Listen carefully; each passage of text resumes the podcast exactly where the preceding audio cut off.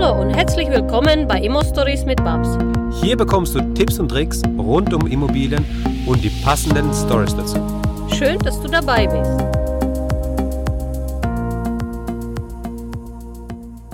Hallo Uwe. Hallo Maxim. Na, wie geht's dir denn? Naja, viel zu tun, aber sonst geht's mir gut. Genau, du hast ja jetzt den ganzen Spinnerclub an der Backe, die ganzen Immo-Stories-Leute, die sich jetzt bei dir melden, aber ich glaube, das ist für dich äh, eher eine Herausforderung, als statt, dass du da jetzt irgendwie groß rumjammerst und sagst, oh, ich habe jetzt keine Zeit mehr für nichts, ähm, so wie ich dich kenne. Von daher, ich glaube, das, das, das, das tut dir auch ein bisschen gut, oder? Absolut, Maxim. Überhaupt kein Thema. Natürlich freut man sich, wenn man gefragt ist und kann auch hilfreiche Tipps geben. Ich habe erst gestern wieder mit jemandem gesprochen, der da so Dinge tut, äh, wo er er gemerkt hat, hm, das ist gar nicht so, wie ich mir das vorgestellt habe und wird jetzt sein Vorgehen äh, sicherlich grundsätzlich ändern. Und ja, das ist dann schon äh, schön. Aber es gibt viel zu tun und die Herausforderungen sind da und da freue ich mich drauf. Ja, sehr schön. Wir wollten heute über das Grundbuch sprechen. Du als Finanzierungsvermittler hast ja viel mit den Unterlagen zu tun, die die Bank braucht. Und da ist das Grundbuch natürlich auch ein, ja, entscheidendes Dokument in diesen ganzen ähm, Unterlagen. Und du wirst uns jetzt einfach mal so ein bisschen durchführen durch das Grundbuch und uns mal so ein bisschen die, zumindest die wichtigsten Punkte erklären, auf die man auf jeden Fall achten sollte und wo die Fallstricke sind. Ja, genau. Und äh, vor allen Dingen auch so um einen kurzen Überblick zu geben äh, für die alten Hasen, die vielleicht schon 10, 20 oder noch mehr äh, Wohnungen gekauft haben oder Immobilien gekauft haben, die sagen, ist alter Hut zum Trommeln. Aber äh, oftmals kennt man die Vorgänge nicht und ein paar sind, denke ich, schon ganz wichtig, um auch das äh, letztendlich zu verstehen zu können und vielleicht auch mal selber nachschauen zu können, was da drin so vor sich geht. Genau. Okay, dann starten wir einfach mal rein. Mhm. Also es gibt äh, im Prinzip vier verschiedene Abteilungen. Das eine wird weniger als Abteilung bezeichnet. Das ist das Bestandsverzeichnis. Mhm. Dann gibt es eine erste Abteilung, eine zweite Abteilung und eine dritte Abteilung. Mhm. Das ist der Grundaufbau von, dem, äh, von, dem, äh, von einem Kundenbuch. Äh, ganz klassisch. Was ist jeweils ver vertreten da drin?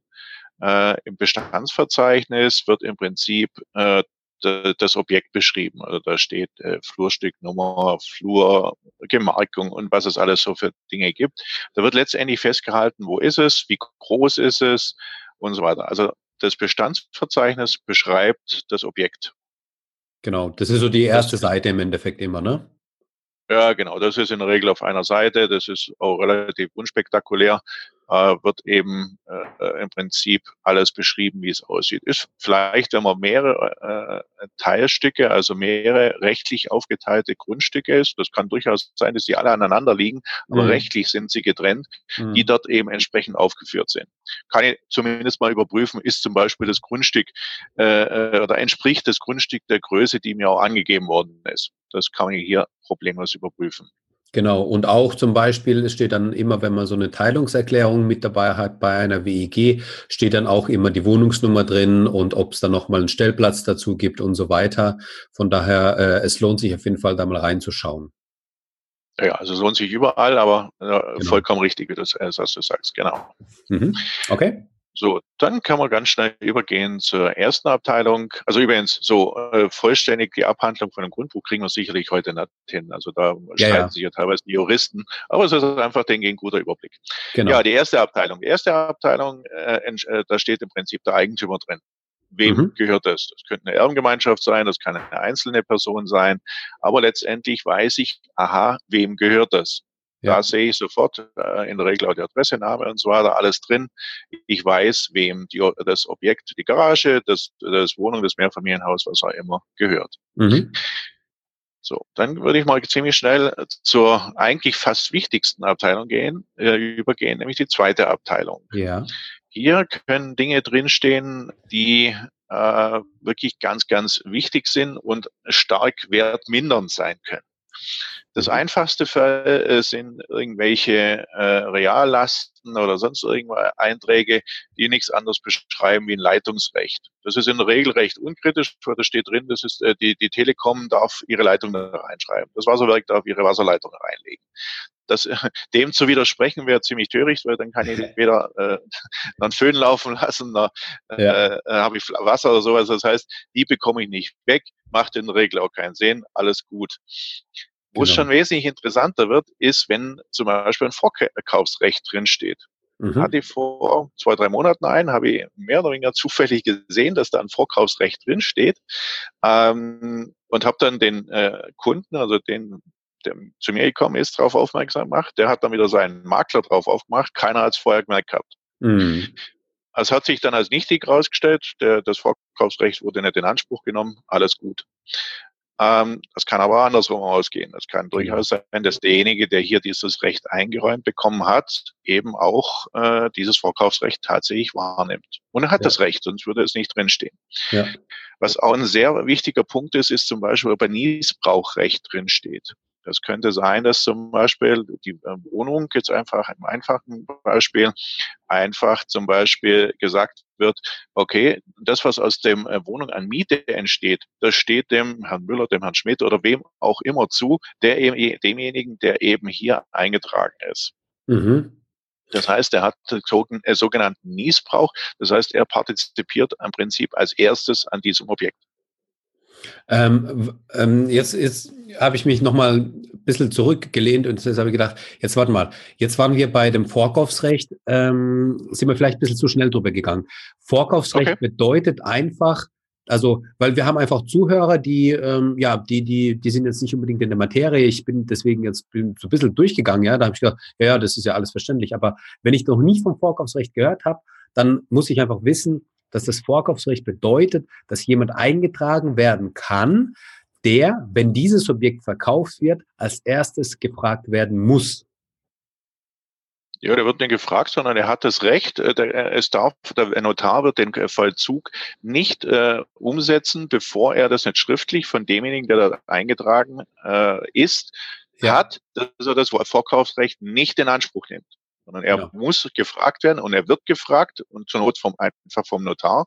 Und er sagt, hier, lieber Herr XY, möchten Sie Ihr Vorkaufsrecht wahrnehmen? Ja, dann hat der eigentliche Käufer verloren, weil der kauft, äh, der wird das dann praktisch unter der Nase weggekauft. Äh, ja. Oder nein, okay, dann läuft es einfach ganz normal weiter. Genau. Aber ähm, wie, wie ist es denn bei dem Vorkaufsrecht? Wenn, wenn da jetzt jemand ein Vorkaufsrecht hat, dann kann er irgendeinen Preis bieten und dann kriegt er das Objekt? Ähm, er hat auf jeden Fall die Möglichkeit, das zu dem Preis zu kaufen, der angesetzt worden ist. Ja, aber ich, also ich will damit einfach sagen, dass er zumindest jetzt nicht irgendwas verlangen darf, ja, sondern dass er sich schon, also dass man sich dann schon auch mit dem Verkäufer dann einig werden muss, weil wenn ja, natürlich, aber er, er kann es nicht einfach für 2,50 Euro kaufen. Das gilt nicht. Genau, genau, genau. Also das bedeutet, er hat die Möglichkeit, es zum gleichen Konditionen zu erwerben. Genau, genau. Das heißt aber gleichzeitig eben, wenn ich jetzt ähm, ja nicht reingeschaut habe ins Grundbuch, kann eben dieser Fall passieren, dass äh, da ein Vorkaufsrecht drinsteht und das ähm, da auffällt und ich habe gut verhandelt und dann werden die Konditionen einfach an den an den an denjenigen dann weitergegeben. Das wäre ein bisschen blöd, ne? Ist vor allen Dingen an einer ganz anderen Stelle auch wieder so eher so mein Thema. Ähm, du hast im Prinzip hier einen Darlehensvertrag bei der Bank unterschrieben, weil du ganz, ganz vorsichtig sein willst. Äh, hast du das schon zwei Wochen vorher gemacht, vor einem Notartermin oder vor mhm. dem äh, Dings oder vielleicht sogar drei Wochen.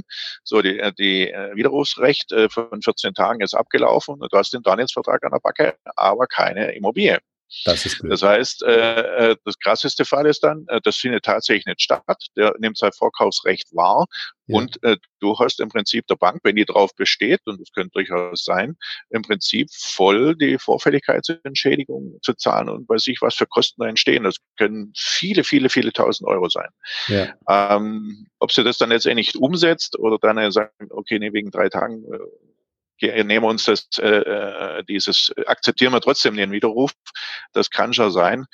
Im, im einfachsten oder im elegantesten Fall kannst du schnell ein anderes Objekt äh, dazuschieben und dann wird das Pfandobjekt auch ausgetauscht. Aber mhm. das sind Abläufe, die muss man einfach beachten. Ja, und, und, und deswegen auch an dieser Stelle der Tipp, nie einen äh, Vertrag, also einen Darlehensvertrag unterschreiben, bevor man den äh, Notartermin hatte. Ja, also am Tag des Notartermins kann man auch den Vertrag unterschreiben, davor hat man das schon eingetütet.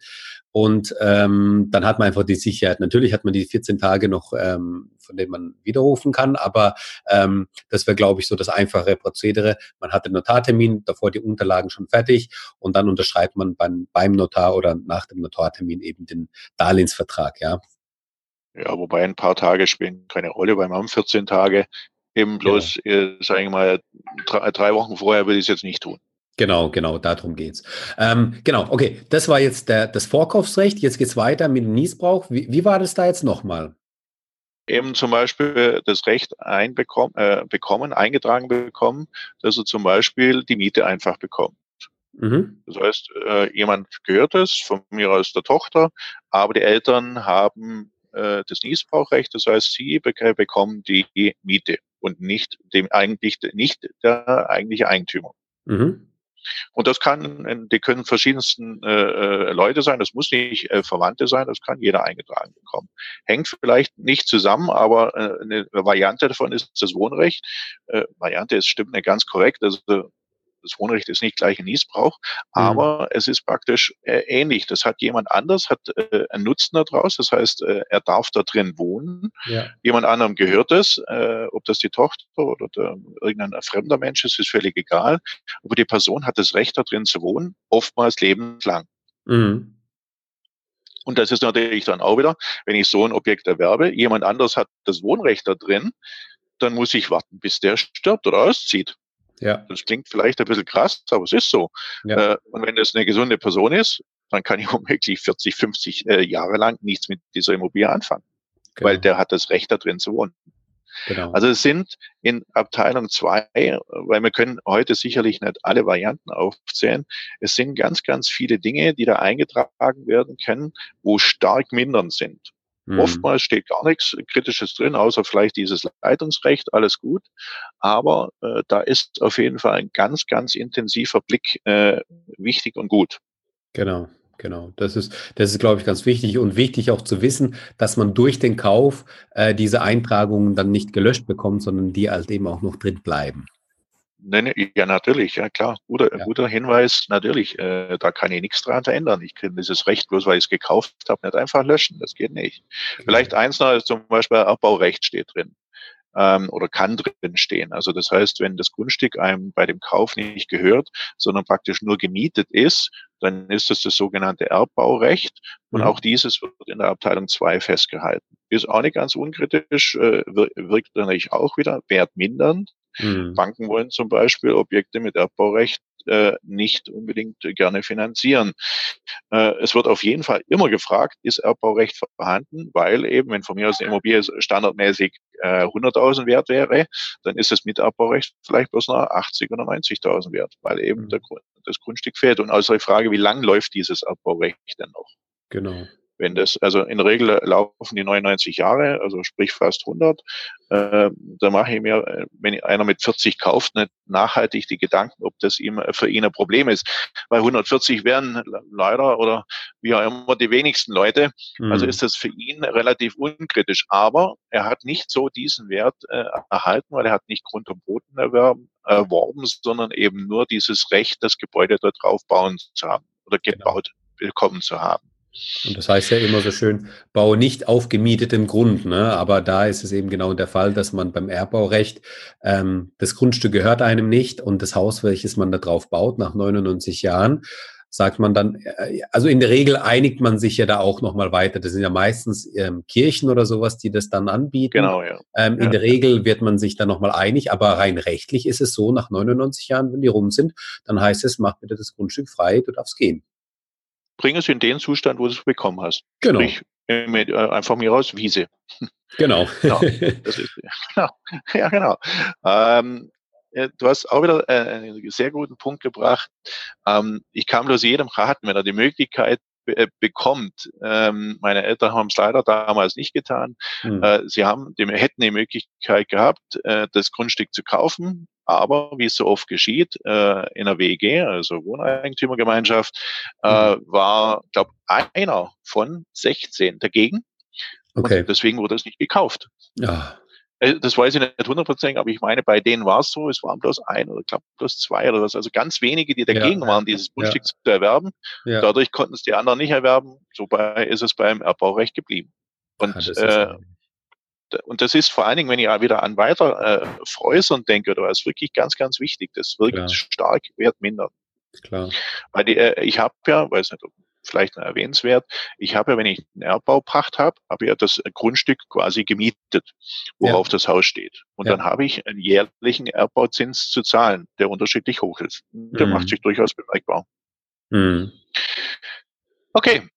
Ähm, aus meiner Sicht können wir auf die dritte Abteilung genau. übergehen. Es sei denn, Gehen wir in die dritte. Wüsstest du noch was? Nö. Okay. Dritte ist gut. Das ist relativ einfach. Hier sind Grundpfandrechte eingetragen. Das heißt, die, die Banken sichern sich in Form von äh, Hypotheken oder Grundschulden ab. Ja. Das ist, und ich sehe im Prinzip auch da drin, okay, mit wie viel ist das vorher belastet worden? Ist zumindest ein Indiz, was hat's mal gekostet, äh, weil ich sehe, was der Vorhergehende für eine Höhe von einer Grundschuld hat eintragen lassen. Und äh, ist ein Indiz, weil wir wissen ja nicht äh, nur anhand von dieser Eintragung, wie viel Eigenkapital hat er damals beim Kauf mitgebracht. Genau. Aber es ist zumindest eine Richtschnur. Wie, wie ist es da, ähm, da? Also, das ist das, was ich öfters mal sehe. Ne? Man hat früher in D-Mark eingetragen, das heißt, da waren irgendwie 120.000 D-Mark drauf. Und ähm, das wurde dann eben gelöscht irgendwann. Und dann steht ja. jetzt ein Eurobetrag. Ähm, ist es damals eigentlich automatisch passiert oder hat man das jetzt irgendwie nochmal neu ähm, an, aufsetzen müssen, dass davon, also der Sprung von D-Mark zu Euro einfach. Das ist nirgends eingetragen worden. Das, wenn sich irgendwas ändert, wird das äh, äh, korrigiert. Das ist ja nicht falsch, aber es wird geändert. Okay. Aber es geht keiner her und ändert jetzt sämtliche Grundbücher auf von äh, D-Mark auf Euro um. Aber wenn halt irgendwas ist, wird das umgetragen. Wenn zum Beispiel, ganz einfacher Fall, es wird eine Grundschuld gelöscht und neu eingetragen, die neue kommt natürlich in Euro rein. Mhm. Ähm, was vielleicht in dem Zusammenhang äh, nicht ganz unwichtig ist, wo man sich vielleicht den ein oder anderen Euro sparen kann, uh, im Prinzip, wenn eine Grundschuld nicht mehr belastet ist. Das heißt, äh, das Darlehen, was äh, damals damit besichert worden ist, äh, ist komplett zurückgeführt. Ich habe sogar die Bestätigung von der Bank, ja, es bestehen keine Verbindlichkeiten mehr, dann kann eine neue oder eine andere Bank, die, warum auch vielleicht als Kapitalbeschaffungsdarlehen oder irgendwie sowas, also wenn einfach irgendeiner ein Darlehen nochmal auf diese Immobilien aufnimmt, mhm. diese bereits bestehende Grundschuld verwenden. Mhm. Ähm, das ist äh, oftmals hilfreich, weil das kostet weniger, diese Grundschuld zu übernehmen.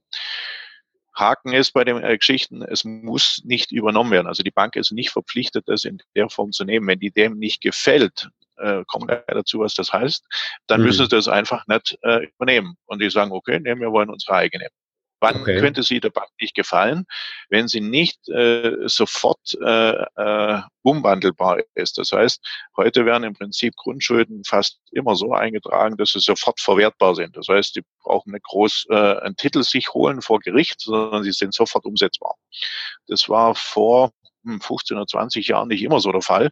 Mhm. Äh, ich glaube, einen strikten Übergang gibt es eh nicht. Äh, äh, also ich kenne zumindest keinen. Ich weiß bloß, dass früher wurden die Grundschulden eben nicht so eingetragen. Da war das relativ harmlos und äh, man musste eben erst vor, also die Bank musste erst vor Gericht gehen und sich dann den Titel holen.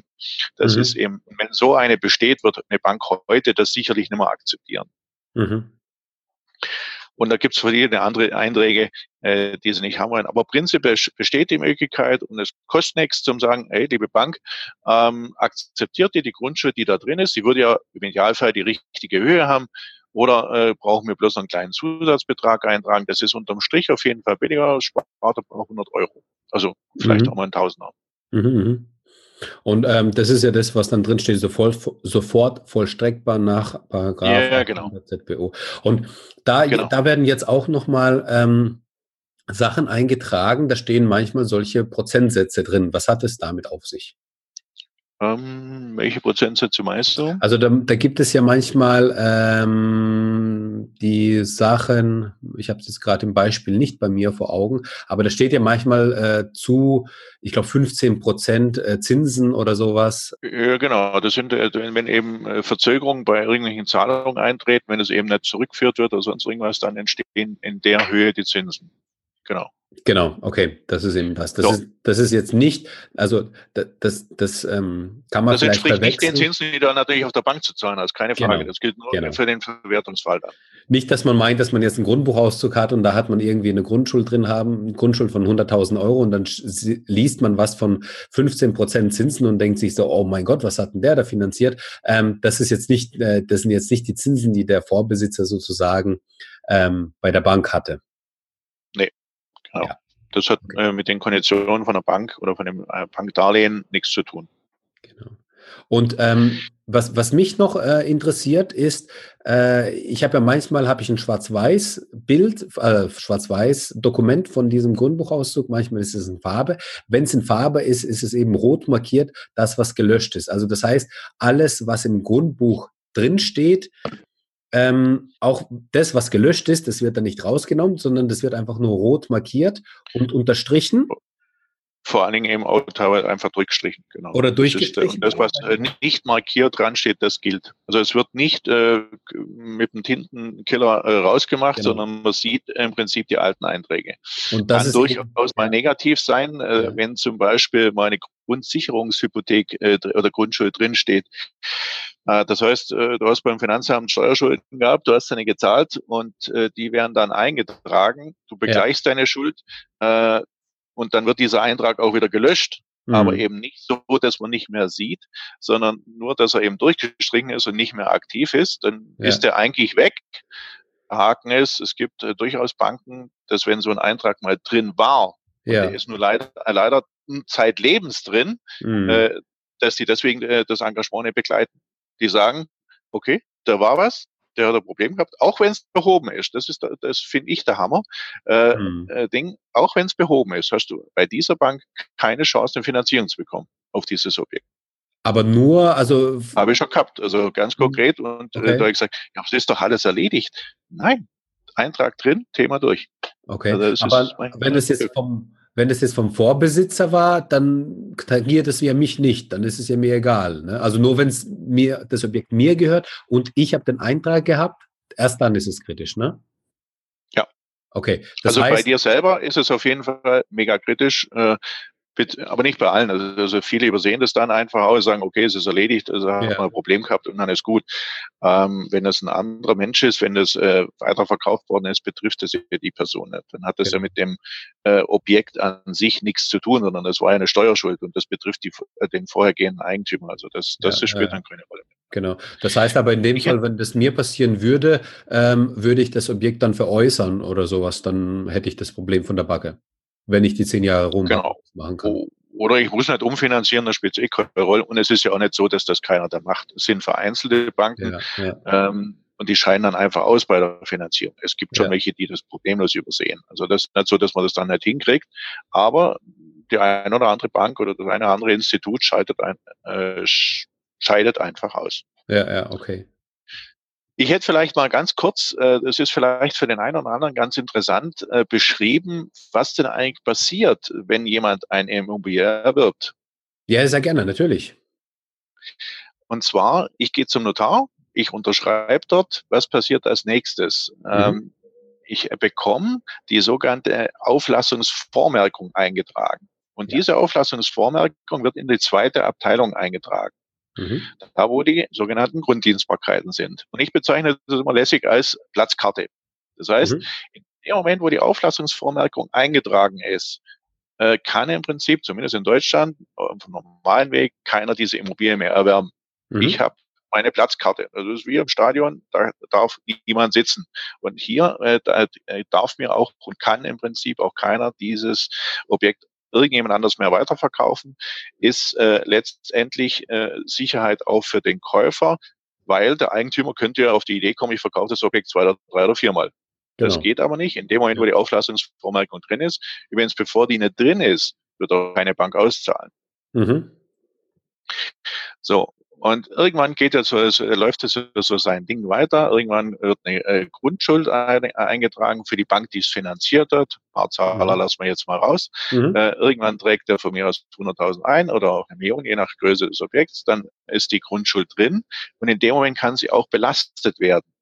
So, der äh, Verkäufer stimmt im Prinzip schon zu, dass diese Dinge, diese Formalien auch äh, getätigt werden dürfen beim Notarvertrag.